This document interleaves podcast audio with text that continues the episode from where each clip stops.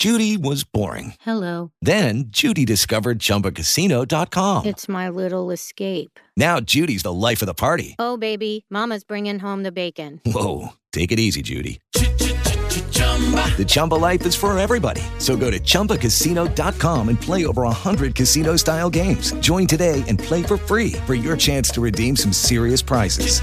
chumba ChumbaCasino.com. No purchase necessary. Void where prohibited by law. 18 plus terms and conditions apply. See website for details.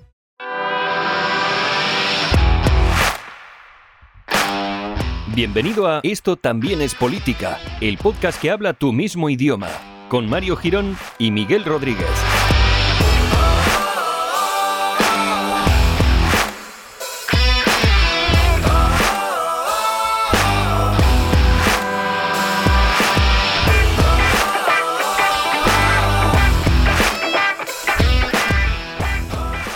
Hola amigos, amigas y amigues, bienvenidos al episodio número 78 de Esto también es política, el podcast maravilloso y estratombástico que llega pues cada, bueno, pues cada tiempo que se graba a vuestros oídos y para traeros lo mejor, lo mejor de la política, no solo nacional, sino internacional y también pues de otros países. Eh, ¿Qué tal Miguel? ¿Cómo estás? Oh, oh, oh. Es que no me, me- no me había enganchado todavía la nueva sintonía, pero ya me va, me va entrando el rollo, ¿eh? Qué guapa, ¿eh? Sí, sí, sí, sí. Además, nos la ponemos ahora antes un poco para, para calentar el ambiente. Claro, para venirnos un poco arribita. Pues muy bien, Mario, aquí estamos, aquí estoy en víspera de irme a climas más, más, más cálidos. Ah, eh, te había, te había entendido, creí que, que ibas a decir el nombre del pueblo al que ibas. Samosk. Has dicho a Klima Harmahar y te, Sí, es te- que ya se me le lengua la traba ya. Vale, porque te estás calentando ya, ¿no? Para, para ir a zonas Claro, porque se me van a congelar la lengua y lo, y lo que es la boca en general, entonces tengo que ir ensayando cómo comunicarme. Qué bien, qué imagen más bonita, ¿eh? Con Sí. tu lengua ahí congelada. Eh, como dos tontos muy tontos. Joder, o sea, para mí película referente, ¿eh? Hombre, pero vamos a ver, y quien no tenga esa película como referente, vamos, se puede ir de este podcast ya. ¿Podemos decir que cualquier cosa de Jim Carrey para nosotros es refe- eh, referente? Bueno, a lo mejor cualquiera no, pero en un 90% sí. Vale, vale.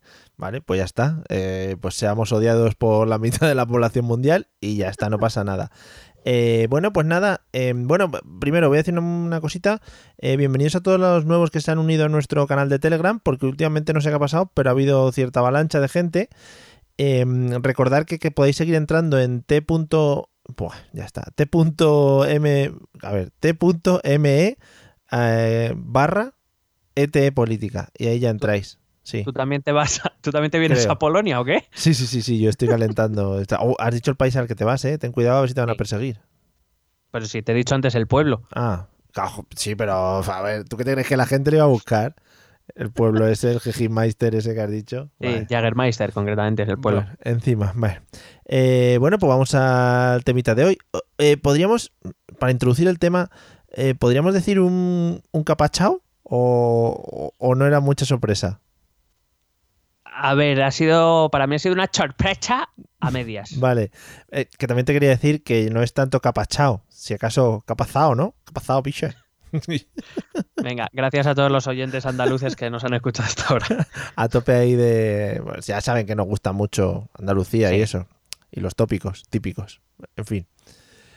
Que bueno, para mí ha sido una sorpresa a medias, no porque Vox entrase en el Parlamento andaluz, que más o menos era algo que ya las últimas, las últimas tendencias se- se podía prever, Sí. pero quizá no con tanta fuerza, no, no esperaba yo tanto, tanto escaño para el partido de, de nuestro amigo Tan- eh, Abascal. Tanto escaño y tanto escarnio para el resto de partidos. Correcto. Hostia, vaya juego de palabras.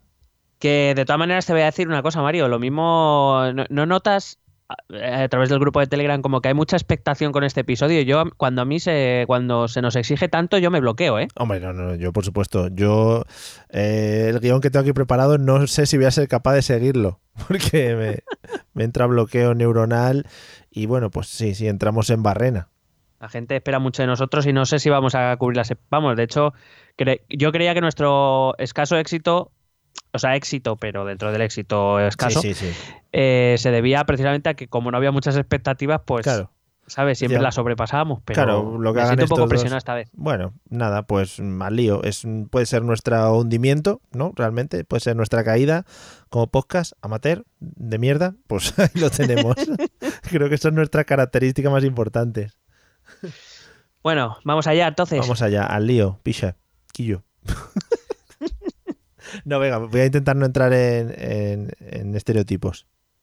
Venga. Solo tal, los cinco tal. primeros minutos, venga. vale.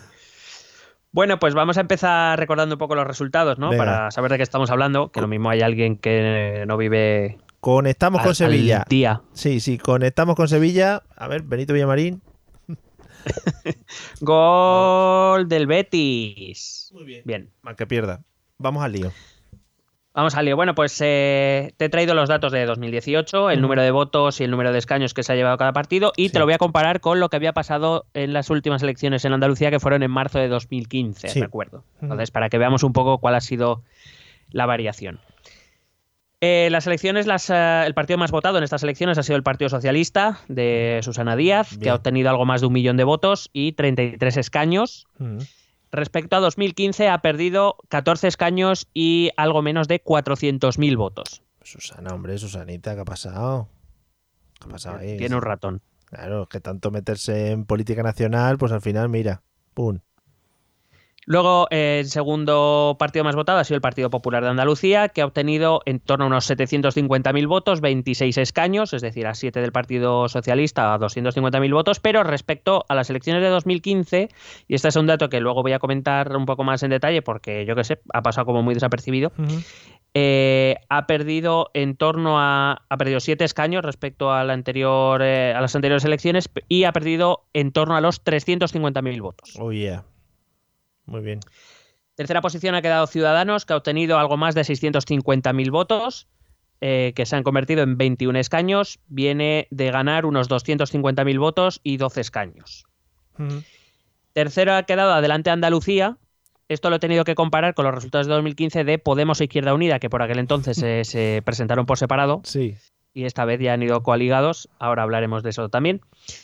Eh, han perdido, bueno, han obtenido algo menos de 600.000 votos, son 17 escaños. Vienen de perder en torno a los 300.000 votos también, 3 escaños. Y por, eh, por en quinto lugar, última fuerza parlamentaria andaluza, Vox, que ha obtenido casi 400.000 votos, 12 Vox. escaños. Venía de obtener en 2015 la friolera de 18.000 votos, es decir, ha aumentado 382.000 votos Joder. y, y los 12 escaños porque no tenía representación Claro. parlamentaria. Han convencido a una poquita de gente, ¿eh? Durante estos años. Pues se ve que sí. Eh, también dar un último dato, es el dato de participación. Eh, en 2015 participaron unos 4 millones de andaluces, en esta se han quedado en 3.700.000, ha bajado unos 6 puntos la participación, unos 300.000 Ujú. votos, más o menos. Bueno, Lo cual también refleja un poco el estado de, ascamiento. de, apa- de apatía, ascamiento e indiferencia ya de, de, mucha, de muchos votantes. Te- Podríamos, eh, para mejorar esto, se podría cambiar el, el método de voto, ¿no? Algo así como que Jor- Jorge Javier Vázquez pusiera un teléfono y en el que pudiéramos mandar mensajes o algo así. Eso, eso habría que mirarlo, ¿eh? Envía voto al 5515 Sí, con la palabra clave Envi- voto. claro, pero con la palabra clave que quieras. Envía Sí, podemos a abrir una línea como en Operación Triunfo, ¿no? Claro, una claro. línea para cada participante. Claro, claro, claro, claro. Y que todo el rato estén dando por culo con el banner abajo de a quién tienes que llamar. Sí, sí, sí. Votar Podemos Mm. al que no se presenta. Pues nada, has perdido 1.32. claro, eres tonto, chico. Míralo bien. Vale. Bueno, lo hablamos.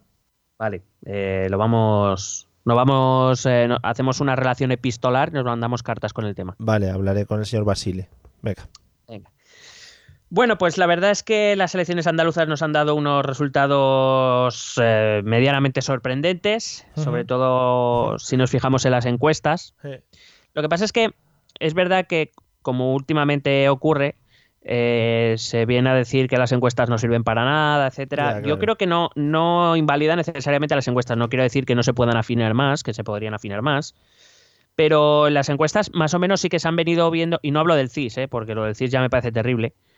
Eh, la verdad es que el señor Tezano se podía volver a la universidad y dejar el CIS tranquilo, pero bueno. Eh, pero sí que es verdad que las encuestas han ido reflejando una, una tendencia clara.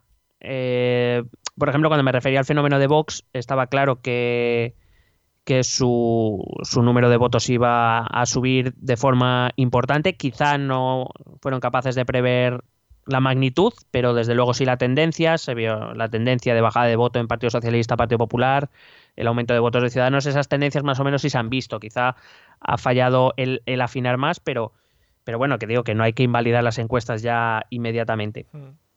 Quizá esa, esa, falta de precisión se ha debido sobre todo al, al, voto oculto, es decir, a personas encuestadas que no eh, reflejan o que no tienen decidido en ese momento eh, a quién van a votar, a que las muestras son, han sido relativamente pequeñas y sobre todo puede ser un fenómeno que sí que se esté dando últimamente en las elecciones en toda Europa, puede ser que es que hay mucha gente que de verdad toma su decisión definitiva en la última semana, que no que a lo mejor no llega eh, ese, ese votante que no llega con la idea tan clara como hasta ahora más o menos todos estamos acostumbrados a que cuando empieza la campaña electoral más o menos está todo el pescado vendido ya.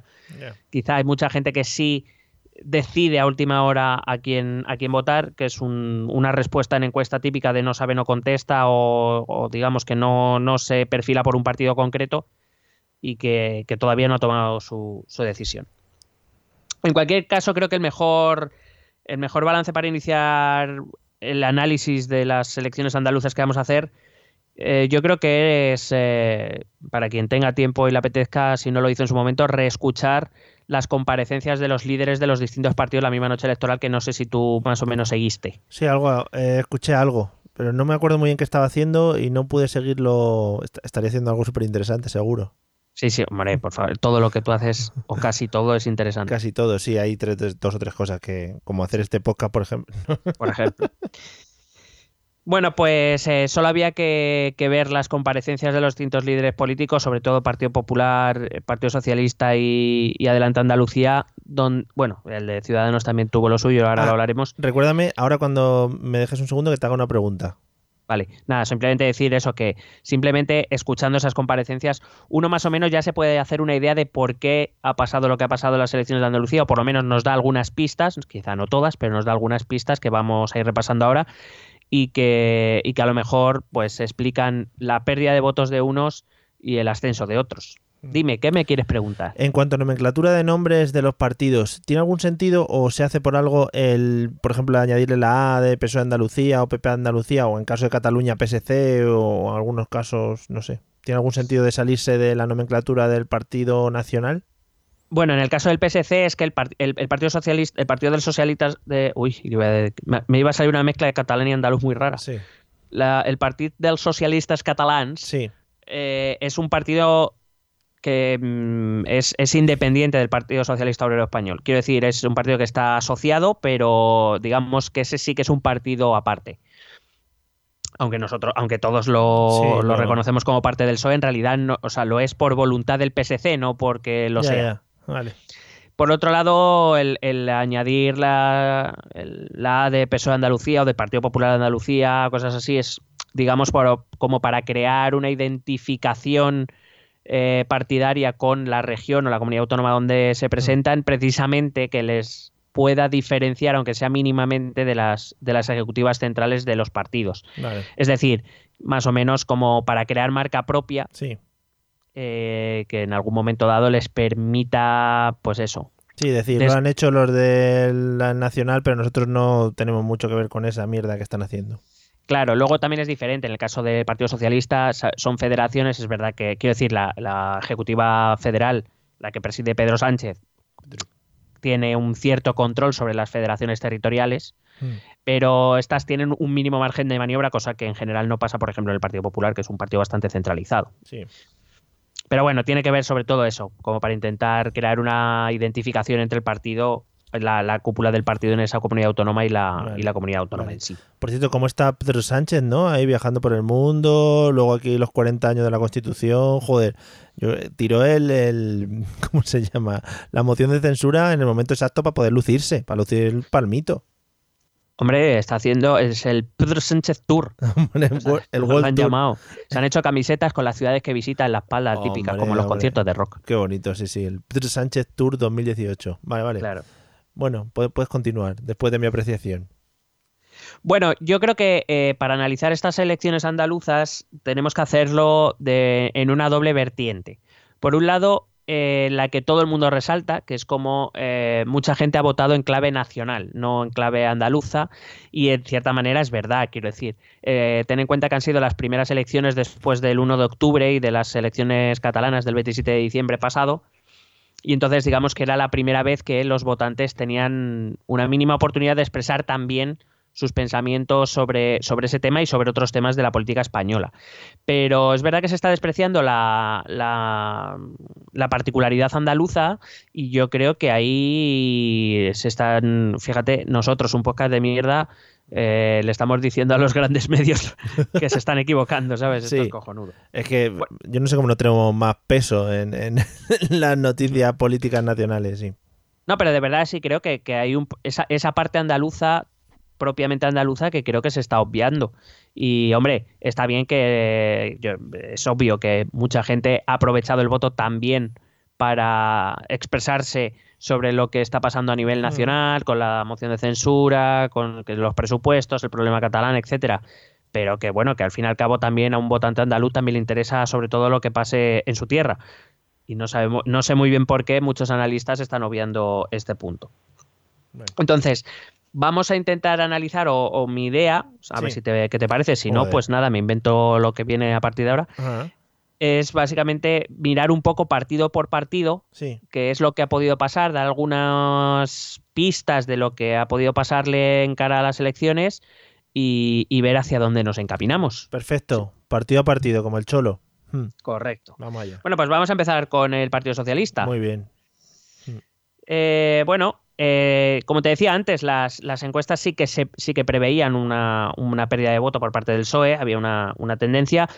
Eh, para empezar, una mínima tendencia lógica que es el puro desgaste de gobierno. Todos los partidos en gobierno, sobre todo, eh, hombre, quizá las, primeras legislaturas, salvo que lo hagan catastróficamente mal, suelen resistir bien el tirón, suelen provenir de cambios de gobierno, de alternancia de gobierno, pero las segundas legislaturas ya se suelen eh, resentir. Perdón. Con lo cual, eh, teniendo en cuenta que el Partido Socialista de Andalucía es el único que ha gobernado en Andalucía desde las primeras elecciones en 1982, que lleva 36 años gobernando, pues parece lógico que ese desgaste se, se note se, fuese a notar en algún momento, tarde o temprano, ha sido en estas elecciones, mm. pero bueno, que ya, ya venía arrastrando pérdida de votos por puro desgaste. y eso le pasa a todos los gobiernos, sean del color que sean. Aunque solo sea el vamos a probar otra cosa, ¿no? A ver qué hacen estos o lo que sea. Claro, además ten en cuenta que en los últimos tiempos ha sido el, gran foco de corrupción por parte del Partido Socialista, ha sido el del peso de Andalucía, es mm. decir, el, los ERES, Mercasevilla, el caso de los cursos de formación, que, de los que hemos hablado en, en este podcast pues eh, claro, quieras que no, eso también desgasta, sino que se lo digan al Partido Popular. Sí, sí, hombre, ya ves. No hay que olvidar tampoco el hecho de que la dirección eh, socialista andaluza, Susana Díaz y compañía, han protagonizado durante más de un año una relación tensita, podemos decir, con la dirección federal del Partido Socialista. Es decir, ha sido, concretamente la rama andaluza del PSOE ha sido digamos, ha estado casi más centrada en su lucha de poder con Ferraz que, que a lo mejor en el gobierno de Andalucía, ¿no? Que podría haber sido interesante, que también este, esto puede un poco haber cansado a algunos votantes socialistas. Hombre, al final es un voto, o sea, es lógico, o sea, dices, esta tía está más preocupada de salir presidenta en las primarias que de estar aquí gobernando en Andalucía cuando la hemos votado. De todas las peculiaridades de votos que hemos visto, parece la más lógica. Sí, además, ten en cuenta que, eh, bueno, no sé si está al tanto, después de, las elecciones, la Ejecutiva eh, Socialista Andaluza ha respaldado unánimemente a Susana Díaz. Es decir, eh, no sé si recuerdas cómo ocurrieron los acontecimientos. Después de los, salir los resultados, salió el ministro Ábalos, que además de ser ministro, es el secretario de organización del Partido Socialista, hmm. y vino a decir más o menos que Susana tenía que dimitir. Bueno, dos días después, la Ejecutiva Socialista Andaluza respalda unánimemente que Susana Díaz siga al frente del Partido Socialista de Andalucía. Le hicieron lo, que, lo que se denomina un fuck you político. Claro, básicamente. Entonces, eh, se vuelve a trasladar esa sensación de desafío Mm. o de enfrentamiento entre unos y otros, que al fin y al cabo no dejan de pertenecer al mismo partido, aunque parezca mentira. Sí. Eh, pero claro, digamos que es un reflejo de lo que viene pasando el último año largo. Es decir, de, estoy más atenta a lo que pasa en Ferraz o a lo que, a lo que pueda venir de Ferraz que a, que a lo mejor a lo que tengo que estar, que es a gobernar Andalucía. Y, y claro, esto para el votante socialista, o sea, perdón, para el afiliado socialista puede ser menos problemático en tanto en cuanto estamos hablando de una persona movilizada y convencida. Pero para el votante externo, Claro. Pues puede decir, pero estos a qué cojones están jugando. Claro, y que nos han escuchado nosotros hablar de jardines máximos y cosas Claro. de esas, y dicen, yo ahí no me meto. Claro. Además, eh, hay una, hay una tendencia histórica en el Partido Socialista que es que cuando el partido, cuando el votante socialista quiere castigar al Partido Socialista, no suele votar a otro partido, sino que se suele quedar en casa. Ya. Y bueno, pues eh, sabemos que ha habido 300.000 personas que de respecto a 2015 ha decidido quedarse en casa. Obviamente no todas votantes del Partido Socialista, Bueno, pero estoy convencido de que, y la- algunas encuestas ya lo, así lo dicen, que muchas sí han decidido quedarse en casa porque entienden que, que es que, ¿para qué? Porque al fin y al cabo el problema o la, o la cuestión es que los andaluces quieren que su gobierno resuelva sus problemas, no Sí. que se estén pegando Joder. con Ferraz o se dejen de pegar con Ferraz. putos locos, de verdad, tienen, tienen, tienen unas cositas estos andaluces. Claro. Eh, a raíz de esto, por cierto, se ha hablado mucho en, las últimos, en los últimos días que si mucho de ese voto del Partido Socialista, se- es- no sé por qué, ha cundido la idea de que mucho para el voto del Partido Socialista se ha ido a Vox. Mm, Joder. lo dudo mucho. O sea, quiero decir, eh, primero porque la tendencia de un Sí. votante tradicional, y estoy hablando del votante tradicional del Partido Socialista, es, Sí. repito, es quedarse en casa, no irse a otros partidos, ni siquiera a Podemos, que incluso sería más lógico. Mm. Pero por otro lado, eh, la, la- la encuestadora que más cerca estuvo de los resultados, que fue GAT3, que publicó una encuesta que había hecho cuando no se podían publicar encuestas, Uh. Avisando ya de que Vox podía llegar a los 10 escaños, aunque llegó a los, o sea, superó, fue a los 12, pero digamos que fue una encuesta bastante, bastante cercana a la que fue luego la realidad. Eh, hablan de que a lo mejor en total se pudo haber ido un escaño de, de Partido Socialista a Vox. Mm. Mm, quiero decir que eh, parece difícil. Ya, gente- digo porque, porque hay gente que se monta películas de cojones, vamos. Gente muy cabreada, gente muy cabreada que le dé la locura y dice, no, yo he votado al Partido Socialista, me estoy todos los huevos ya y se caliente, no, y vota al contrario. Claro, es más probable que la fuga de voto fuese a Ciudadanos Mm. más que a Vox. Sí, es decir, gente más es muy raro que un votante tradicional de izquierda, si se decide a votar por otro partido, se vaya uno de extrema derecha, teniendo dos en medio. Hmm. O sea, ya me parece difícil que se vaya al Partido Popular como para que se vaya a Vox. De todas maneras, ya te digo que la gente anda muy loca últimamente, ¿eh? y da igual. A ver, yo no, no puedo, no- nadie puede decir que no haya algún caso, pero que no parece lo normal. O sea, que la gente se, no se haga tantas pajas mentales. Es que re- realmente yo no sé si eh, en la conciencia de la mayoría de los votantes está el hecho de, situar como situamos nosotros a los partidos en izquierda, derecha, centro, derecha, centro, izquierda, etcétera, etcétera. Eh, y tener esa conciencia de mm, más o menos la ideología que me representa a mí es esta, eh, debería cambiar entre estas otras. Yo creo que la gente no tiene muy tomado eso y, cambiaría sin ningún problema. Pero vamos, que es complicado. Mm, no, no, no estoy tan de acuerdo con eso. O sea, quiero decir, el No eje sé, de izquierda-derecha en la mayoría de territorios Hmm. de España, porque Sí. quiero decir, ya hablamos cuando hemos hablado de País Vasco o Cataluña, es verdad que hay otro eje que es el nacionalista Mm. o españolista, o llámalo como quieras. El eje del mal. Mm. Sí, digamos que sí que se superpone y que ahí sí crea cuestiones más complicadas y que puede hacer que la variación del voto pueda ser Radical, sí.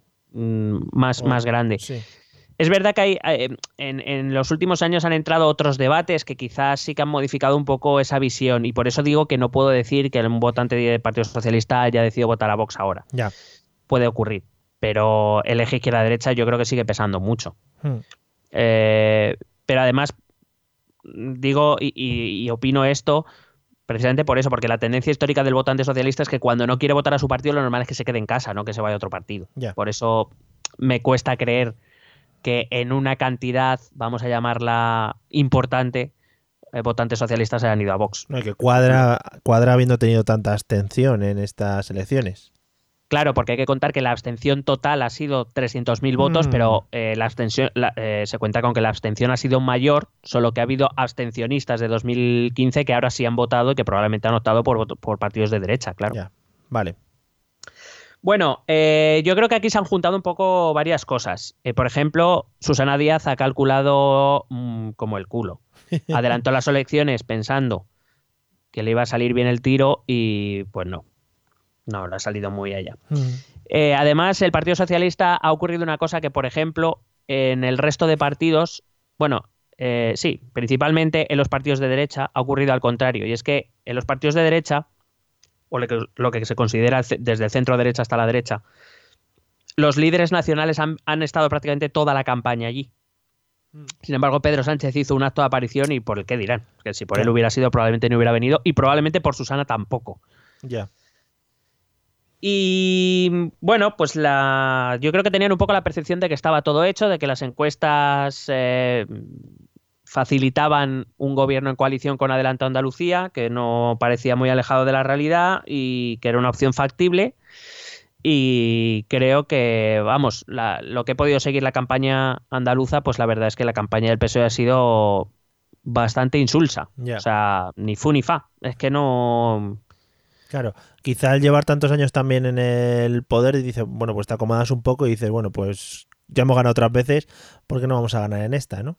Hombre, quiero decir, son los únicos que han gobernado en 36 años, pues parece lógico. También es verdad que es muy difícil ofrecer cosas ilusionantes cuando has estado 36 años en el gobierno. Quiero decir, Claro. eh, no sé si el el men- el- el eslogan de la campaña era tenemos las soluciones, que, que un votante podría decir, "Mm, y, y los 36 años anteriores que habéis hecho. Ya, ya, ya. La- Hijos podría- puta, un eslo- un eslogan bueno podría ser eh, seguiremos haciendo lo de ayer, ¿no? Lo que se- lo que estábamos haciendo. Sí, o menos que ayer, o sea, más que ayer, pero menos que mañana. Sí, algo así, sí, sí, algo así, sí. Y bueno, eh, no olvidemos, y esto también es verdad, que la postura del Partido Socialista como organización respecto al tema catalán es probable que haya, que haya influido. Hay que recordar que quizá la comunidad autónoma más atacada por el independentismo catalán ha sido Andalucía. Mm. La Andalucía de los vagos, la Andalucía subsidiada, la Andalucía que vive de los impuestos de los catalanes. Sí. Y entonces, eh, quizá, podemos decir que quizá eh, ese intento de suavizar las cosas en el tema catalán por parte de- del gobierno, del gobierno central, pues quizá no ha, no ha gustado tampoco a muchos andaluces que aun siendo socialistas, pues se han sentido atacados. De hecho, bueno, eh, es un mensaje que se sigue repitiendo cada cierto tiempo dentro de, de las filas independentistas. Y, de hecho, los, los propios varones socialistas, principalmente eh, pues Castilla-La Mancha, Extremadura, etcétera, eh, ya lo han avisado en bastantes ocasiones. Eh, hace poco hizo se, se publicó una entrevista con Fernández Vara Mm. En la que precisamente se quejaba o deci- digamos se salía un poco de la línea del gobierno, era un poco más duro con el con el tema del independentismo catalán, porque él sabe que sus votantes sí que se sienten atacados o que se sienten ofendidos por, por todo lo que está pasando en Cataluña o por todo lo que se ha dicho en Cataluña, de que viven a su costa, etcétera, Sí. etcétera. Entonces, eh, ese, ese va a ser un tema que para las elecciones de mayo va a ser va a ser otro motivo de discusión entre los varones socialistas y, y Pedro y Pedro. Madre mía. Siempre que te- probablemente, siempre que tiene probablemente liada tenga alguna, su perdona, que probablemente tenga su reflejo en los resultados. Por eso que siempre, eh, siempre tienen liada alguna. Yo creo que lo hemos comentado en otras ocasiones, ¿no? Al PP se les ve como más unidos, eh, tengan la mierda que tengan. Un- una cosa que les puede ayudar. Mm, sí, Ah, por cierto, Es un, un pequeño inciso que te va a hacer mucha gracia. dime. Es, es para meter el, como el descanso del podcast. Eh, ¿A que no sabes con quién me crucé el otro día que iba en coche? Es, es una, una, una política. No, ella iba en coche. Una ex política Una ex que política. ha tenido problemas con coches. Hombre, Esperanza. No te digo nada. Y iba en coche. Me, ¿Te saludó? no, me lancé a un lado. Me tiré a la acera. me lancé a la acera corriendo. Claro, te confundiría con un guardia de movilidad. Mm, eh, sí, y, sí. y dijo, llévatele por delante. Ella bajaba por la calle del Pez. Es una es muy suyo. Es una zona que maneja mucho. Malasaña Hombre. y todo eso. Que vive por ahí. Eh, sí, sí, sí. Es vecina mía. Sí, sí. Bueno. ¿Os, llama, o, o- os veis mucho en el súper? Sí, sí, sí. Va al, al día. Al día a comprar. Y la- nos vemos ahí y digo, bueno, ¿qué tal? ¿Qué, com- qué compras hoy? ¿Pimientos? ¿O cómo va el asunto? Y así estamos, así pasamos las mañanas. Pues muy bien. Los lunes al sol lo llamamos. ¿Pero conducía nosotros. ella o la Sí, llevaban? no, no, conducía ella, un coche muy normal, muy normal. Una señora muy normal. Hombre, como siempre. Mm, Sí, sí, sí. Para mí ya la tengo en un pedestal. A partir ¿Le ha puesto unas velitas o algo? Sí, negras. Eh, pues nada, esa es mi anécdota. Ya podemos seguir. Pues nada, ya que ha sacado Esperanza Aguirre, pues vamos a hablar un poco del PP. ¿te Oh, yeah, vamos allá, ¿eh? ¿Cómo, cómo se hila en este podcast? Aquí, aquí las cosas no se, hacen, no se hacen sin pensar. Aquí está todo No. pensadito. Pero además alguno se pensará que estaba preparado o que preparamos este tipo de cosas. Hombre, por favor, de verdad. En fin. Bueno, vamos a hablar del PP porque si lo del PSOE ha sido un, un- un desastre sin paliativos, eh, sobre todo quizá llama más la atención porque, claro, eh, repito, era el partido que llevaba 36 años seguidos gobernando en Andalucía. Sí. Eh, para mí es que lo del PP no se queda atrás y efectivamente, como dices, parece que es que les ha salido hasta bien la jugada. Claro, ¿Y por qué están tan contentos? Eh, pues no lo sé, la verdad es que han perdido unos 350, o sea, te he dicho antes que el Partido Socialista había perdido unos 400.000, el Partido Popular ha perdido unos 350.000, Mm. que a lo mejor es para estar contento haber pedido menos que el Partido Socialista, pero vamos, no me parece que sea para estar muy contentos. De hecho, eh, eh, Juanma Moreno. Bonilla, que es como se llama el candidato del Partido Popular, Sí. eh, que por cierto, no sé si has visto alguno de sus vídeos de campaña. No, gracias a Dios no. Bueno, pues te los voy a colgar en el Twitter Por del podcast, favor, por favor. algunos son para verlos, ¿eh? Eh, bueno, pues eh, Juanma Moreno Bonilla de- venía a decir que, que había habido un cambio en Andalucía Mm. y que el Partido Socialista había obtenido el- y que Susana Díaz eh, debía irse porque había obtenido el peor resultado de su historia. Claro. Lo, lo que parece es que Juanma Moreno Bonilla no dice que el Partido Popular ha obtenido el peor resultado de su historia también. Bueno. Pero a lo mejor eso no interesa tanto, ¿no? Realmente mentir no ha mentido. O sea, otra cosa No, es que no, no, no. Si omita, una cosa es verdad, siempre. lo que no ha dicho es la otra. Sí, sí. Yo siempre eh, lo repetiré, cada vez que hablamos de eh, algún tipo de elección, ¿por qué coño te alegres de haber ganado? Si es un marrón que te está cayendo encima, amigo, ¿no te alegres? Bueno, Hombre, pues, a, ver, yo puedo entender la alegría, no entiendo las celebraciones de fútbol. efectivamente, efectivamente. Lo que O sea, lo de ir a sí. corear y a Uy, cantar y a uy. Susanita, vete ya y cosas así. Eh, que aprendan, que aprendan de los que tenemos ahora en Madrid, los argentinos, ahí cómo celebran el fútbol. Sí, hombre, con tranquilidad y calma. claro, hombre. Pero bueno, la- a ver, la realidad es que eh, eh, están, están muy felices, para ellos se han ganado, porque son el partido más votado de, de la derecha. Sí. Eh, al contrario que, que en el Partido Socialista que te comentaba antes, Pablo Casado ha estado omnipresente en la campaña andaluza, es decir, ha venido a darlo todo. De hecho, tanto que este Juanma Moreno Bonilla, pues bueno, pues estaba ahí, pero, Pero bueno, como si no. pero como si no. Qué bien planchadas llevan las camisas el señor Casado, ¿eh? A mí me parece Hombre. espectacular los cuellos. Te voy a decir una cosa, eso en el Partido Popular se cuida muchísimo. Hombre, que si no. ¿De qué? Si no, ¿de qué? Han estado ahí tantos años. Que te iba a decir, em, Dime, dime. aparte de esto de las camisas, eh, que es a little marrón, ¿no? Ser los más votados de la derecha, porque ahora tendrán que hablar con un montón de gente, eh, con gente que igual no le gustaría tanto hablar. Bueno, eh, sí. en re- bueno, no sé si no les gustaría hablar esto, vamos a verlo ahora, Vale, pero vale. en cualquier caso, bueno, a ver, la realidad es que, eh, bueno, antes de, de contestarte a eso, Venga. me gustaría hacer una reflexión que venía al hilo de lo que venía diciendo, que es como, parece que en el Partido Popular nadie se ha enterado que Ciudadanos y Vox les han esquilmado a votos, o sea, le- les han quitado votos para aburrir, y parece que no importa, que somos felices, que hemos ganado. Eh, y entonces, eh, lo, lo- lo que digo es que para mí, aun siendo el partido más votado de la derecha, es una derrota en toda regla. Es decir, eh, hace, si no recuerdo mal, hace, en las elecciones de 2012, Javier Arenas, que era el candidato del Partido Popular, obtuvo Muy bien. 50 escaños, fue la fuerza más votada. Estamos hablando de hace seis años. Sí. Fue la fuerza más votada en Andalucía, más que el Partido Socialista. No pudo gobernar porque la alianza entre Partido Socialista e Izquierda Unida eh, no le, le imposibilitó gobernar. Y ahora estamos hablando de un partido que en vez de 50 tiene 26 escaños. Bueno, es decir, la está muy mitad. bien, Está muy bien. No, no, pero que han ganado. Ya, hombre, sí, hombre. A ver, es, ver- verdad que ahora tienen una posibilidad de gobernar. La tienen. No sé si será fácil o será difícil, Ya. pero tenerla la tienen. Eh, pero, como he dicho, tiene que ser un tripartito. Y el Partido Popular aquí no tiene muchas opciones. Vamos, te voy a decir, te voy a adelantar una cosa. No existen demasiadas opciones para gobernar en, en Ciu- en Andalucía. Ya. Toda la gente ya da por hecho que va a haber este tripartito de derechas. Mm, Yo tengo mis dudas. Es decir, no quiero, no, con esto no quiero decir que no sea factible que se dé, que se puede dar. Y probablemente dentro de las posibles opciones, quizá sea la más probable. Pero yo no descarto nuevas elecciones. Ya, Y luego lo explicaré con Ciudadanos. vale. En cualquier caso, eh, es verdad que, que el Partido Popular tiene posibilidades de gobernar en un tripartito con Ciudadanos y con Vox. Y el problema quizá es, es este, ¿no? Eh, por cierto, tendría que gobernar en un tripartito. Vaya Todavía, re- todavía recuerdo cómo el Partido Popular criticaba al tripartito catalán. Sí.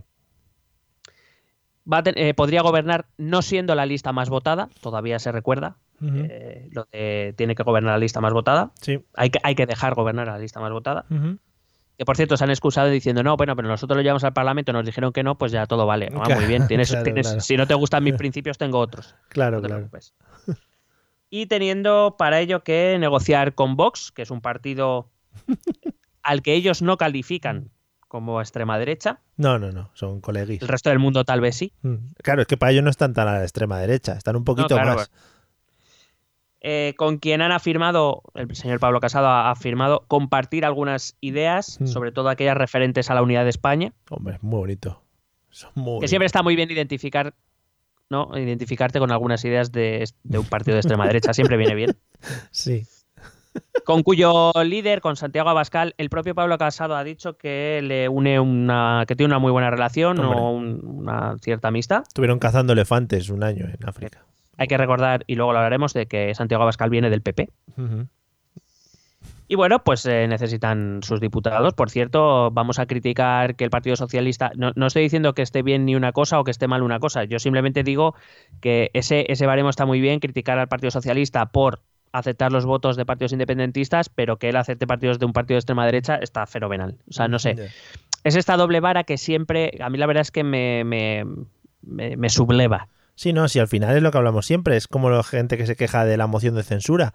Es parte del juego democrático y hay que, hay que tratar con ello. Que te parezca bien o te parezca mal es una cosa, pero no. eh, pero está ahí, se puede, se puede utilizar. Sí, además, fíjate cómo, cómo será. Eh, Quiero decir, mm, nos gustará más o menos, a mí bastante menos, pero Vox ha sido elegido por los ciudadanos y está Claro. ahí, y como partido que está ahí, es un partido con el que se puede negociar. Es decir, nadie, nadie le podría criticar al PP que negociara con un partido parlamentario elegido democráticamente. Claro, sí, sí. Ahora bien, hay que ver de dónde vienes tú y qué estás criticando tú. Y segundo, eh, fíjate cómo será que durante casi toda la semana el Partido Popular, que repito, en campaña se negó a decir que Vox era un partido de extrema derecha.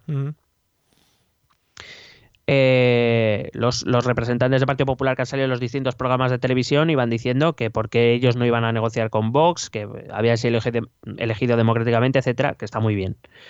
Pero fíjate cómo se ha ido montando la cosa, que ya Pablo Casado ha dicho que no. Que en principio ellos van a negociar con Ciudadanos y que si eso Vox se debería unir al pacto. Ya. Es decir, ya no va a negociar con Vox. Sí, No, hombre, va- sí. no quiere decir que no vaya a aceptar sus votos, pero eh, digamos que ya nos vamos moviendo principalmente porque votar, a- o sea, porque coaligarte con Vox a menos de un año de las elecciones generales, a menos de nueve meses de las elecciones municipales y autonómicas, pues a lo mejor es un problema. A lo mejor, se me ocurre. Sí. Bueno, supongo que luego lo hablarás, pero supongo que Vox tirará. Se ve con fuerza, se ve que puede hacer lo que le salga al Pirri un poquito. Bueno, ahora hablaremos de Vox, pero evidentemente la, la situación más cómoda la tiene Vox, Ya, claro. ya, ya. Vale. Por cierto, las negociaciones entre Ciudadanos y Partido Popular no van a ser entre Juan Marín y Juanma Moreno Bonilla. O a lo mejor, o sea, me refiero, a lo mejor ellos negociarán, pero el visto bueno lo van a dar Sí. Rivera y Casado. Lo van a llevar como si fueran ventrílocuos, como Monchito, Claro. Monchito. Y van a Anda, hablar ahí con sí. voces por detrás. Sí, Monchito y Macario van a estar ahí. Claro. Qué contento estoy.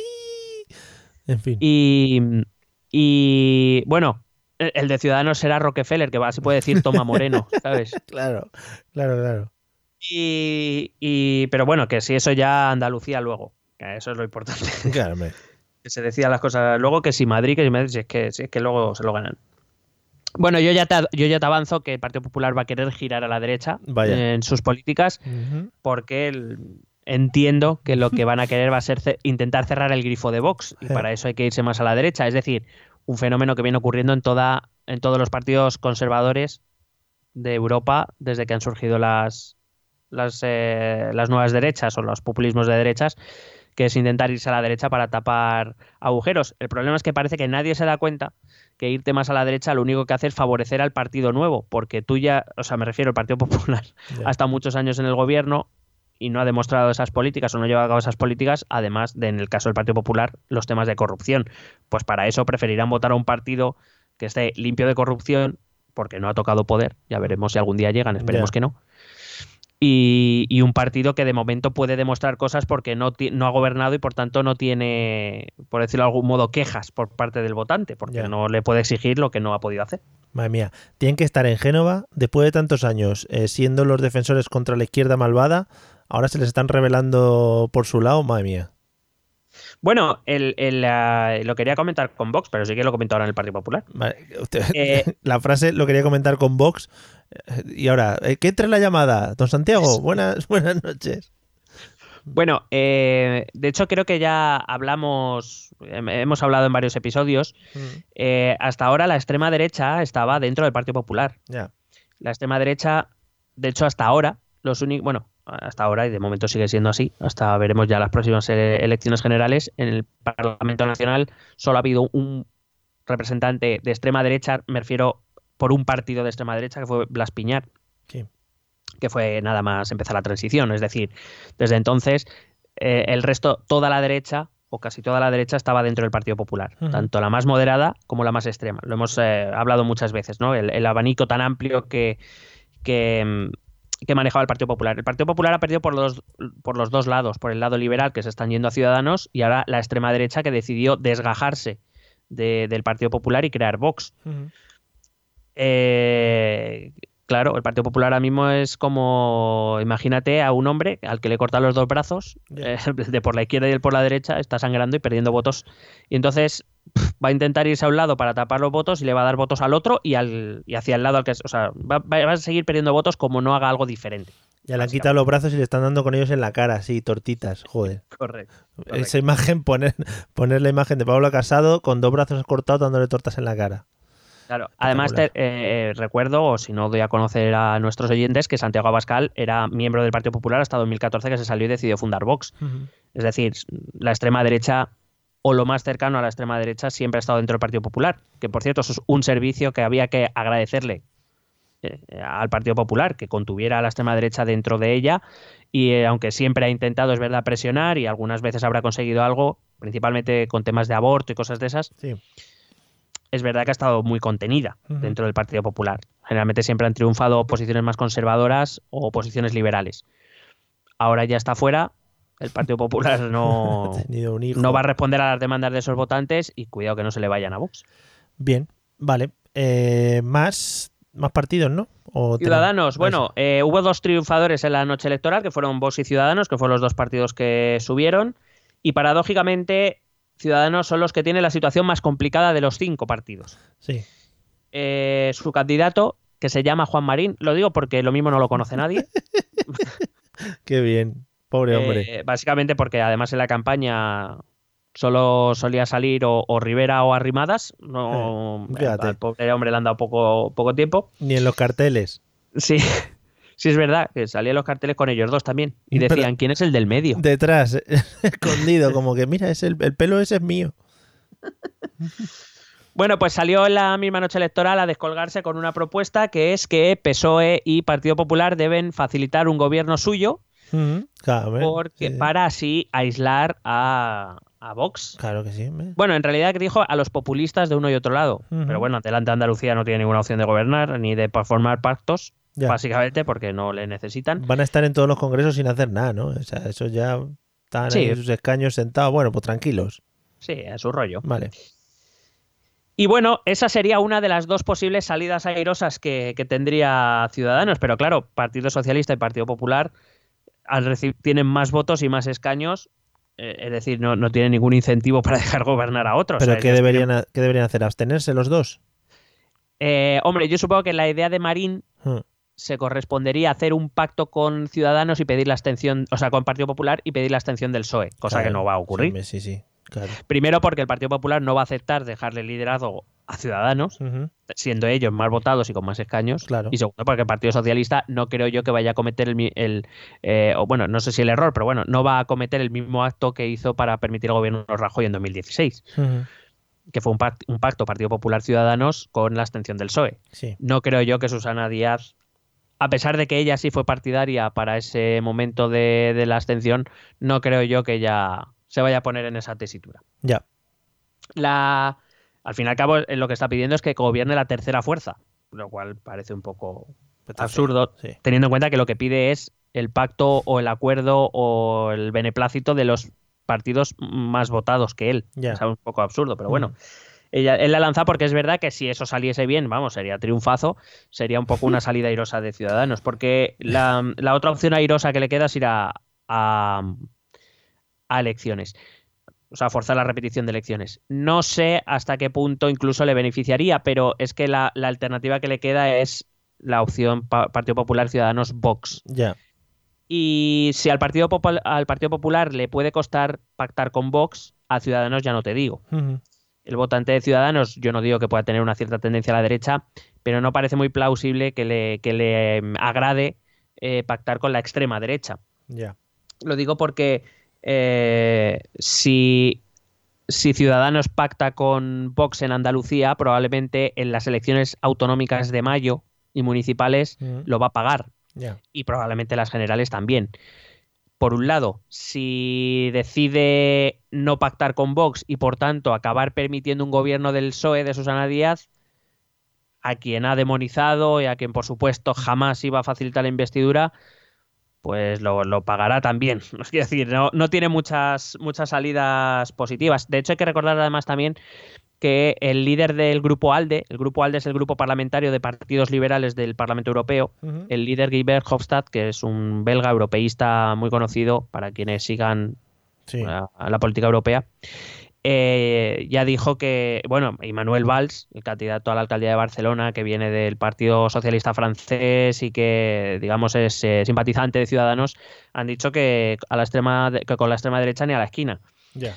Entonces, a lo que Rivera ha dicho, bueno, ya veremos. Pero que Claro, por un lado es tentador porque eh, pueden Claro. entrar. Claro, yo meten ahí supongo la que cabeza. Intentarían entrar en un gobierno, por Claro. fin.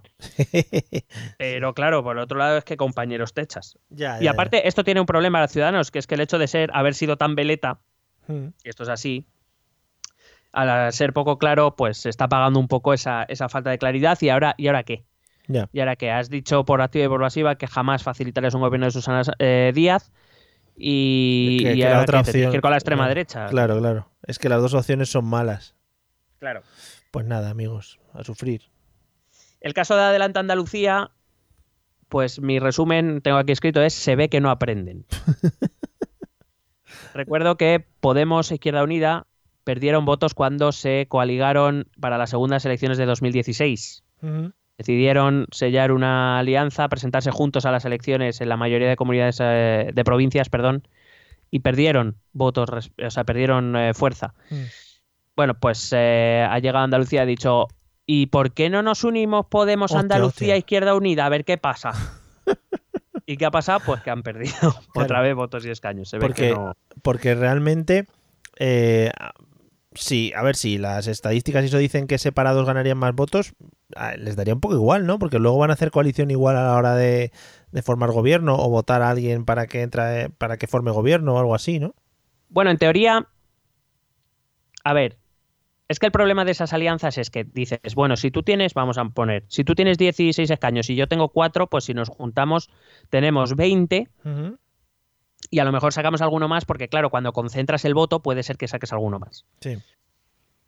Pero claro, la geografía electoral no funciona exactamente así, es que depende de dónde juntes ese voto. A lo Claro. mejor lo concentras en un sitio donde no lo necesitas y no te sirve para nada y se te desperdiga donde sí que se te podría fastidiar.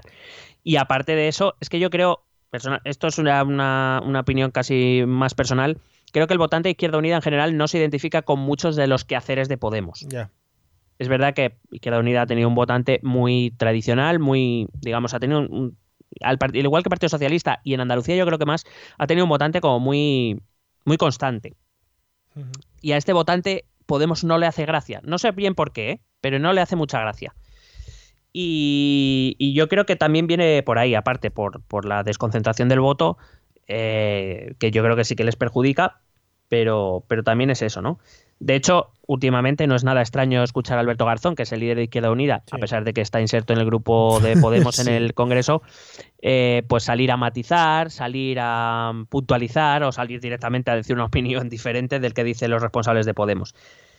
Y bueno, em, hay que recordar que Podemos en, 2010, en 2015 se negó a pactar con Susana Díaz, un gobierno de izquierdas en Andalucía, permitió que pactara Susana con Ciudadanos. Sí. Eso se recuerda. Eh, recuerdo que Podemos eh, eh, quiso ir a segundas elecciones, no permitió tampoco un gobierno PSOE Ciudadanos en el Congreso y acabó gobernando Rajoy igualmente. Y que em, y que además, si ves la reacción de Teresa Rodríguez y sobre todo la de Pablo Iglesias a los resultados, que es como han, ah, han pulsado el botón de alerta antifascista. Ya. Es decir, nadie hace autocrítica en este país. El PSOE no la ha hecho, Partido Popular no la ha hecho, Ciudadanos ha ganado votos, no tiene por qué hacerla. Pero claro, si tu única reflexión, o sea, eh, si el votante del PSOE no te vota a ti, ¿por qué es? Algo tienes que estar haciendo mal. Si el votante de Izquierda Unida ha dejado de votarte, ¿por qué es? Algo tienes que estar haciendo mal. Si tu única reflexión tras los resultados es alerta antifascista, me parece que tienes muy poco que ofrecer y es normal que la gente deje de votarte. Claro. O sea, sacar conclusiones a posteriori, ¿no? En plan, bueno, pues ha pasado esto, nosotros ahora nos agarramos a esto de aquí. Claro, además, eh, parece que es que Podemos, esto es una reflexión también que hago personal, parece que Podemos no se encuentra muy cómodo o no recoge demasiados buenos resultados cuando el escenario no es turbulento, no es de enfrentamiento. Eh, Podemos se ha sentado en el Congreso, al principio te acuerdas que montaban sus espectáculos y sus cosas, dejaron de hacerlo, ahora están más o menos eh, aliados con el Partido Socialista y es como que Podemos ha desaparecido un poco de la escena. Sí digamos, esta alerta antifascista es lo que les puede volver a, meter en el terreno de juego. Pero que necesiten de estas cosas debería hacer replantearse un poco cuál es el objetivo de Podemos en España, en líneas generales.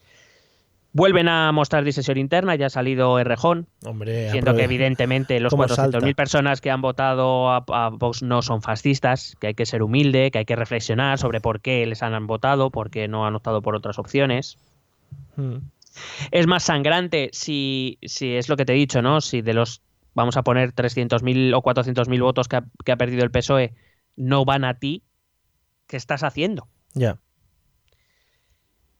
Em, y bueno, pues eh, Teresa Rodríguez ha salido diciendo que se han dado un plazo de un mes y medio para analizar lo ocurrido y elaborar un documento. un pues mes y medio. que vas a hacer un documento. en Word. A doble, a, uno y medio de línea. lo, pasarán a PDF. Ah, vale, vale. Cuidado con los tabulados y eso, que al final baila la cosa. Luego, por ejemplo, otro tema, Teresa Rodríguez salió negándose en retundo ante la opción de que PSOE y Ciudadanos hicieran un pacto y que ellos abstuvieran, pero al día siguiente, en un programa de la sexta de Paz Vale Tarde, salió una diputada nacional, Noelia Vera, diciendo que ante el ascenso de Vox, pues que lo mismo tendrían que planteárselo. Es decir, es todo como un... Ni siquiera vosotros tenéis muy claro hacia dónde tirar. Bueno, en el documento yo creo que lo plasmarán y ya lo tendremos más claro. Al fin y al cabo, Podemos, eh, que en cierta manera su gran, su meteórico ascenso político se debió también un poco a eso, ¿no? Al desgaste de los partidos grandes, aquellos trajeron una esperanza o, unas soluciones. La cosa es que tres o cuatro años después, la gente, por ejemplo en Andalucía, hmm. no ve que haya cambiado nada, que ellos estén ahí. Ya, ya. Vale. Y vamos con Vox y ya acabamos, si te parece. Oh, yeah, terminamos con Vox, que no son los de los diccionarios, ¿no? No, no, bueno, creo que no. Vale, joder, ojalá, ojalá hubieran girado, ¿no? La empresa de hacer diccionarios de inglés a, de otros idiomas a la política. Ojalá. Bueno, estaría fantástico que sacaran un diccionario de latín y un diccionario de fascismos. Fascismos. Vale. Bueno, eh, Vox, que es el gran triunfador de la noche electoral, sobre todo porque te he dicho como, al contrario de lo que le pasa a Ciudadanos, Vox está en la posición más cómoda de todas. Eh, su gran éxito ya te ha avanzado, que va a empujar al Partido Popular a hacer políticas más de derecha, sobre todo teniendo en cuenta, o a, proponer políticas más de derechas, sobre todo teniendo en cuenta que en mayo, recuerdo, tenemos las autonómicas y las municipales. Sí. Eh, y digo que es una posición cómoda porque, bueno, si pactan con ellos, fenomenal, porque de la nada pasan a influir en el gobierno de la región más habitada de España. Sí. Y si no pactan, pues pueden hacerse la víctima diciendo, veis, si es que no, no se escuchan. Nosotros si eso escuchamos, nos habéis votado, pero ellos no, no quieren, no quieren resolver vuestros problemas. Es, muy, es muy sencillo lo que tienen que hacer. No hay que ser tampoco Einstein para darse cuenta. vale. Y sobre todo son los grandes triunfadores porque por primera vez Vox se ha convertido en una opción realista. Una opción. Hasta ahora yo probablemente hubiera gente de derechas que no votaba a Vox porque era tenía la sensación de que era como tirar el voto. ¿Para qué? Si no salen. Ah. Pero ahora ya sí salen. Y habrá que ver esto cómo, cómo afecta al votante. Sobre todo, repito, al del Partido Popular. Vale, esto supongo que será un pelín reflejo de lo que puede pasar en mayo. Pues es un buen anticipo, sí. Eh, habrá que ver. Habrá que ver comunidad por comunidad. Hombre, hay comunidades que tienen más riesgo que otras. Pero mm. sí, sí, claro. que un votante, un potencial votante de Vox o de Partido Popular que pueda estar teniendo dudas, hasta ahora no votaba a Vox porque decía que para qué. Y lo mm. mismo ahora dice, bueno, vamos a votarles porque porque ya salen. Y porque ya salen y a ver y a ver qué hacen, claro, habrá. También dependerá un poco de a ver que si sale algún pacto, si hay nuevas elecciones en Andalucía o qué es lo que va a pasar. Pero bueno, en cualquier caso, repito, muy mal lo tiene que hacer Vox porque tiene una posición muy cómoda. Bueno, Vox es un, por si acaso quedan dudas, Vox es un partido populista de extrema derecha. Mm, y quien no lo quiera ver, pues será porque está ciego o porque o, porque, tiene algún tipo de interés en que no porque hace muy bien su populismo también que no no claro sí, los populistas son muy muy buenos populisteros. Son populisteros sí. Es el es la versión española del Frente Nacional de Francia del Partido de la Libertad de Wilders de Holanda de la Liga de Salvini en Italia del Blanche Belang belga es decir, todos. Además es curioso porque todos estos que, que votan a Vox eh, ponen a parir a los independentistas y a Puigdemont. Casualmente, el partido en Bélgica que apoya a Puigdemont es el Blanche Belan belga. Mm. Entonces, es como. Muy bien, o sea que os hacéis un lío entre vosotros muy rico. Madre mía. Bueno, es el, es el Fidesz húngaro, es el Alternativa por Alemania, de Alemania, casualmente. Sí, joder, qué coherencia es el FPO eh, austriaco, es el eh, PIS polaco. Quiero decir, además, eh, si, si alguien se ha molestado en ver su programa electoral, bueno, su programa electoral, sus 100 ideas, que es con lo que se presenta o lo que ha dicho que se va a presentar en toda España, muchas medidas son muy similares a todas a las que presentan estos, estos partidos. Y bueno, es el amanecer dorado de Grecia también, por si acaso alguien se lo ha olvidado. Tiene que echar, si se juntan todos esos, tienen que echar una tarde muy buena, ¿eh? Bueno, de hecho se juntaron hace no mucho cuando ah, Marine Le Pen estaba en la carrera por la presidencia francesa, se reunieron en, en Perpiñán, si no recuerdo mal, todos estos líderes y Santiago Abascal, entonces un partido muy minoritario en español, pero Santiago Abascal asistió a esta reunión. Muy bien. Em, básicamente habíamos sido una excepción en Europa. Pues toma. Pero, eh, vamos, a mí me extrañaba que, o sea, me extrañaba. En cierta manera es lo que te digo, el Partido Popular había contenido este movimiento, pero ya, ya era. Ya se ha acabado ya.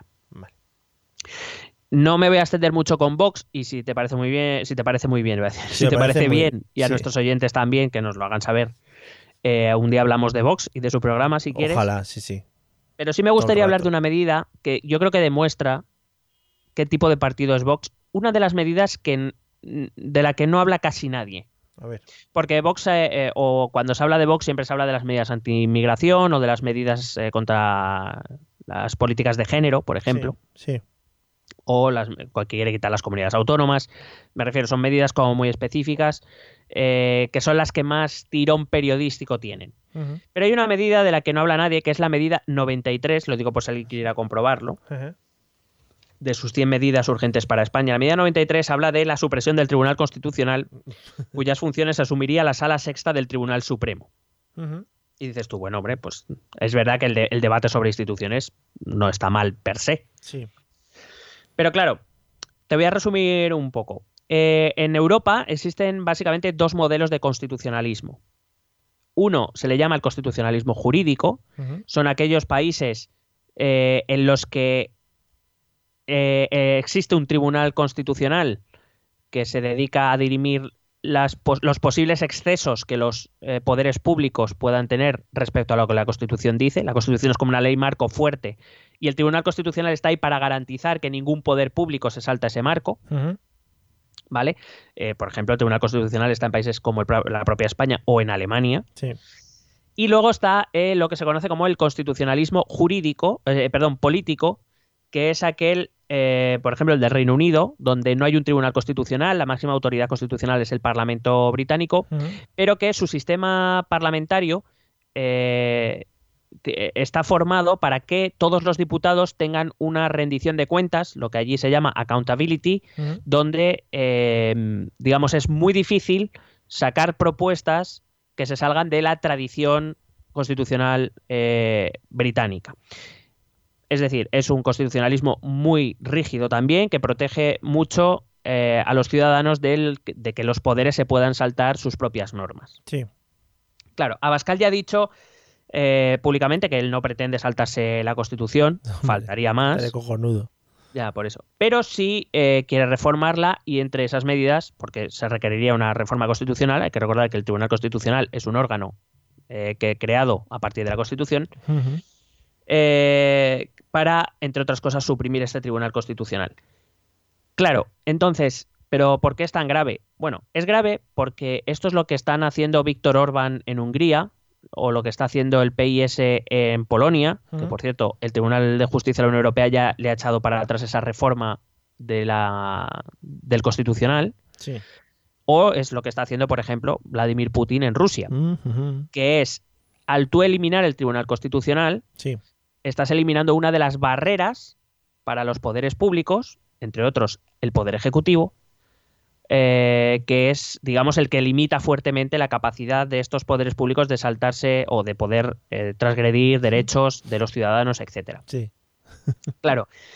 Eh, al, pasarlo, según su propia medida, dice a la sala sexta del Tribunal Supremo, entonces nos planteamos. Porque Vox dice esto, pero no te dice cómo lo van a hacer. Ya. Cuando Vox dice esto va a la sala sexta del Tribunal Supremo, vale, ¿quién va a elegir a los miembros de la sala sexta? ¿Cuáles van a ser sus poderes? Eh, ¿Va a ser esta sala sexta independiente del resto de salas? ¿Va a, va a tener que responder ante alguien? Si no, ¿cómo? Esto Vox no lo explica. Ya. Porque parece muy bien decir, no, al Tribunal Constitucional hay que quitarlo, que es un gasto extra, que no sé qué. Siempre nos te venden la, parte buena. Lo que no te cuentan es lo otro.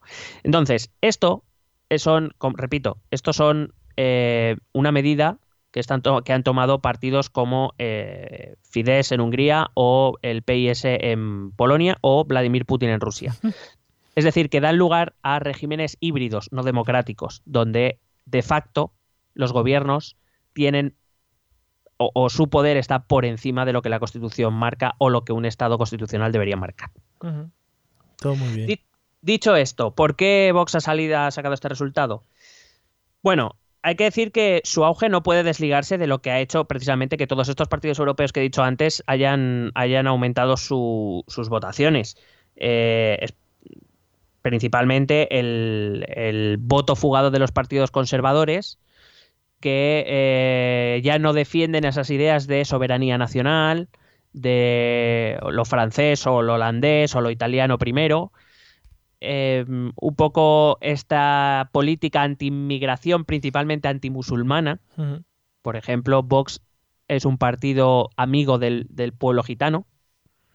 No ve con malos ojos la inmigración. A ver, ve con malos ojos la inmigración. Ahora, dentro de la inmigración no ve con tan malos ojos, por ejemplo, la inmigración latinoamericana, si la africana, sobre todo la musulmana, como le pasa a Marine Le Pen, como le pasa a Matteo Salvini. Sí. Eh, y que, que, ha recogido ese voto de malestar. Eh, por ejemplo, ha llamado mucho la atención que en el ejido en Almería, un pueblo, una localidad que tiene un 30% de inmigración, ahí ha sido el más votado. Te cuento una historia Joder. muy fácil para ver si así podemos entender al menos una de las posibles razones por las que ha ganado. En el año 2005 aquí eh, tenía en España había chavales jóvenes que con 16 años de, decían que poniendo ladrillo ganaban 3.000 euros al mes uh -huh. y que iba a estudiar Rita. Yeah. Y por supuesto que en el campo iba a trabajar a eslomarse. La otra Rita. La otra Rita. Hmm. Pobre Rita. Pobre. Eh, claro, esos puestos de trabajo se cubrían con inmigrantes. Uh -huh. En muchos casos ilegales, sin contrato o con sueldos claro. miserables. ¿Y qué pacho? ¿Qué pacho? Llegó la crisis. ¿Qué pacho al ladrillo? Y, mucho, y, muchos de los trabajadores de la que se han venido a trabajar a la obra, que a ver, la, la decisión es razonable. Si yo allí Claro. gano 3.000 y Sí, aquí sí. es lomándome, o es lomándome igual, Oferta y demanda, sí. Claro. Claro, lo que pasa es que cuando se pierde el trabajo en la construcción y regresas al campo para intentar trabajar allí, Ah, ¿Quién está ahí? ahí ya están los inmigrantes. y los claro. patronos te dicen que les salen más baratos, que ya saben lo que tienen que hacer, que no tienen que enseñar a nadie y que cuando yo tenía aquí, tú te quisiste ir, ahora no me vengas pidiendo. Efectivamente. Cuando tú vas, yo vengo de Chenoa, de toda la vida. Claro, ¿qué pasa? Que 10 años después de esa crisis, del estallido de esa crisis, y esto hay que achacárselo a todos los partidos con responsabilidad, hay gente que sigue sufriendo mucho. Mucha gente en paro, la zona de la costa almeriense o la zona de Gibraltar, que es donde también ha obtenido un buen resultado. eh, las familias siguen sufriendo mucho. Claro. Y llega un partido que les dice que la culpa es de los inmigrantes, que les quita el trabajo y que ellos están dispuestos a expulsar a todos los inmigrantes. Pues dale para adelante. Pues la gente que dice, mira, Partido Socialista en el gobierno de Andalucía, ¿ha hecho algo por mí? No. El Partido Popular, cuando ha gobernado en, es- en Madrid y que podía haber hecho algo, ¿ha hecho algo por mí? No. Eh, ¿A quién voto? Pues a, Ciudadano quien, a quien viene, a quien viene y me dice, a ti te pasa esto y se soluciona así. Evidentemente son soluciones discutibles, Sí, como mínimo. Pero hay que entender que la gente está hasta los cojones. y que a lo mejor los partidos o el resto de partidos que ahora vienen a decir no hay que taparle la- el paso a la extrema derecha o que no sé qué no sé cuántos lo mismo tenía que haber hecho algo antes Mm. no ahora no ahora echarte las manos a la cabeza Ya. Eh, por ejemplo hay otro hay otro eje que también explica lo de Vox que puede ser el tema que te he comentado antes de, de las políticas de género Eh, Vox, según la- las- los estudios o las encuestas que yo he podido ver, tiene dos tercios de sus votantes son hombres. O más de dos tercios, un 70% de sus votantes son hombres. Y eso es un eje a tener en cuenta, porque hay que recordar que Vox ha hecho mucho hincapié en lo de eliminar la ley de violencia de género, Sí. o, elim- por Joder. ejemplo, ha hablado también de la ley de matrimonio homosexual, Madre mía. porque Vox es un partido católico militante. Hombre, se le veía venir, no sé por qué.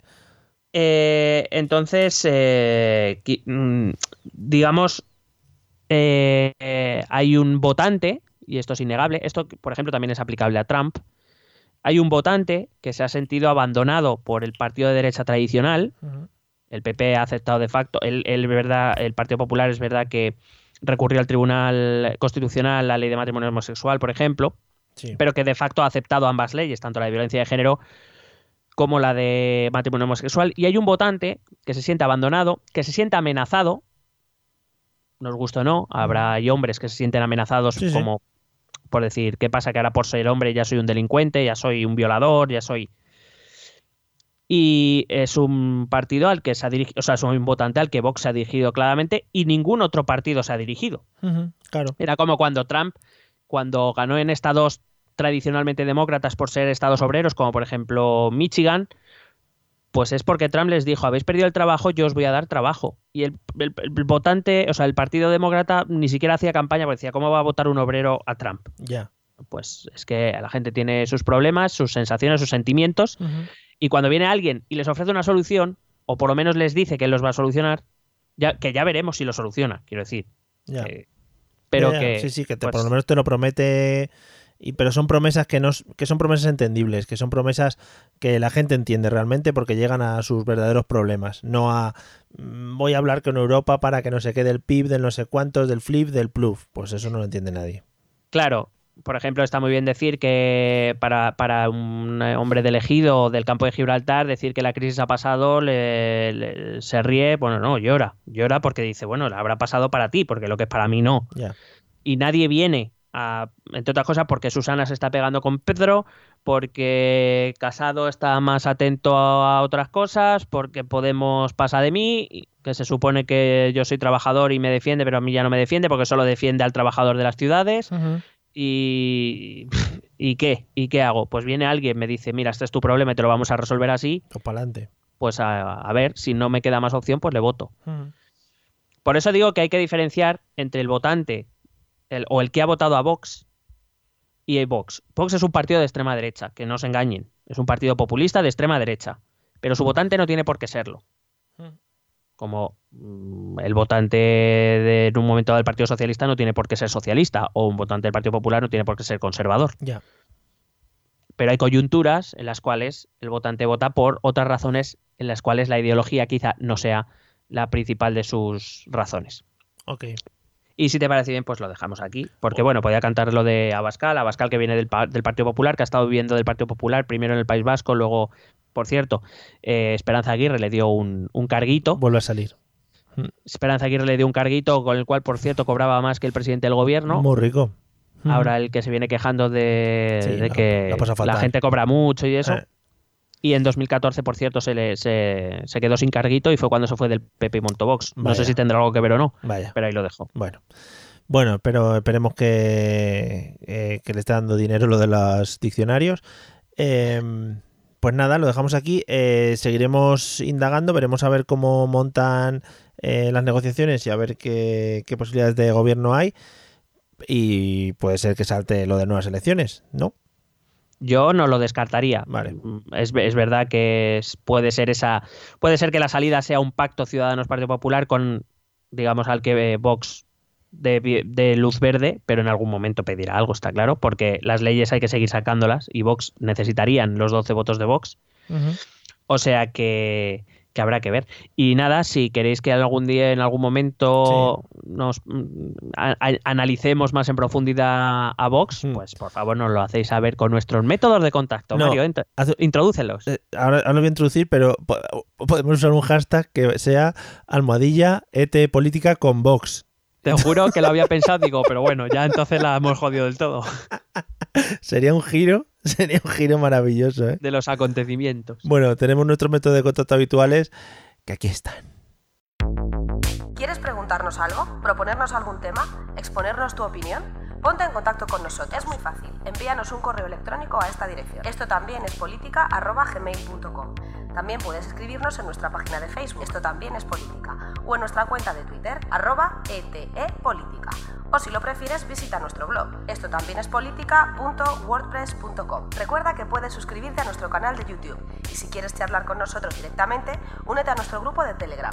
Busca el enlace en nuestras redes sociales porque tú también formas parte de Esto también es política. Oye, estupendos. Eh, qué maravilla. Los podéis, supongo que los tenéis apuntados, pero bueno, no está mal recordarlos. Y hombre, son 30 segundos de disfrute que no nos podéis quitar a nosotros. Em, nada, que simplemente que, que, disfrutes mucho de tu viaje a Polonia y que gastes muchos slotis, ¿no? Slotis, slotis, me encanta. ¿Slotis? Sí, que por cierto, eh, a nuestros oyentes que pongan un hashtag, si, no hemos cubierto expectativas, que pongan ETEP decepción. vale, ETEP política. ¿Cómo lo dejamos? ¿ETEP decepción? ETEP decepción, sí, si no va a ser un hashtag muy largo. Vale, ETEP decepción. Pues o sea, bueno, en realidad el tweet debería tener dos hashtags, ETEP decepción y ETEP llego al final, como siempre. El de llego al final lo estáis perdiendo. Bueno, tampoco ha crecido mucho como, nunca. Como el de ETEP en el Congreso, ¿sabes? También. Tuvo un día, ¿no? Como de, arriba arriba. Quizás es que estamos utilizando mal las redes sociales y ya no es Twitter lo que lo peta, es Instagram. No sé. Bueno, pues nada, que nos quedamos una cuenta en el Insta. Vale. Bueno, pues ETEP decepción, si no, por cualquier cosa. O sea, que hablen mal de ti, ¿no? Aunque sea. Claro. Da igual. ¿Quieres que te compre algo en flotis? Es que me gusta mucho. Eh, one flotis, dices cuando llegas allí. How much? One flotis. Two flotis. Flotis. Sí, o el cambio como No, tú está. dices, solo, tú dices solo sin el número, tú dices flotis, flotis. ¿A, cu- ¿A cuánto está el Big Mac allí? A flotis. ¿Cómo molaría que todos hablasen solo en, flot, en flotis, ¿no? En flotis, Claro. flotis, flotis. Y así todo el rato. Claro. Joder, qué guay. Pues nada, un saludo para nuestros oyentes polacos, que supongo que te recibirán allí como te mereces. Bueno, sí, con pancartas. Oh, por supuesto, como las grandes estrellas. Porque lo que no hemos dicho es que lo que va a hacer es el ETEP eh, Tour, eh, European World Tour. No, Sí, European sí. World Tour no tiene mucho sentido. No, hemos llamado hashtag, o sea, el, el tour se llama hashtag ETEP en flotis. Maravillosos los slotis. Bueno, pues amigos, el que haya llegado aquí hasta el final, ya sabéis, ET Política llegó hasta el final y se va a quedar en la cabeza con nuestras voces diciendo slotis todo el rato, ¿vale? Venga. Así que nada, nos vemos en el siguiente episodio, que será el 79, casi el 80, es decir, uno menos de 80, por si no sabéis contar también. Y nada, que lo paséis muy bien y que disfrutéis. Vale, hasta luego. BST.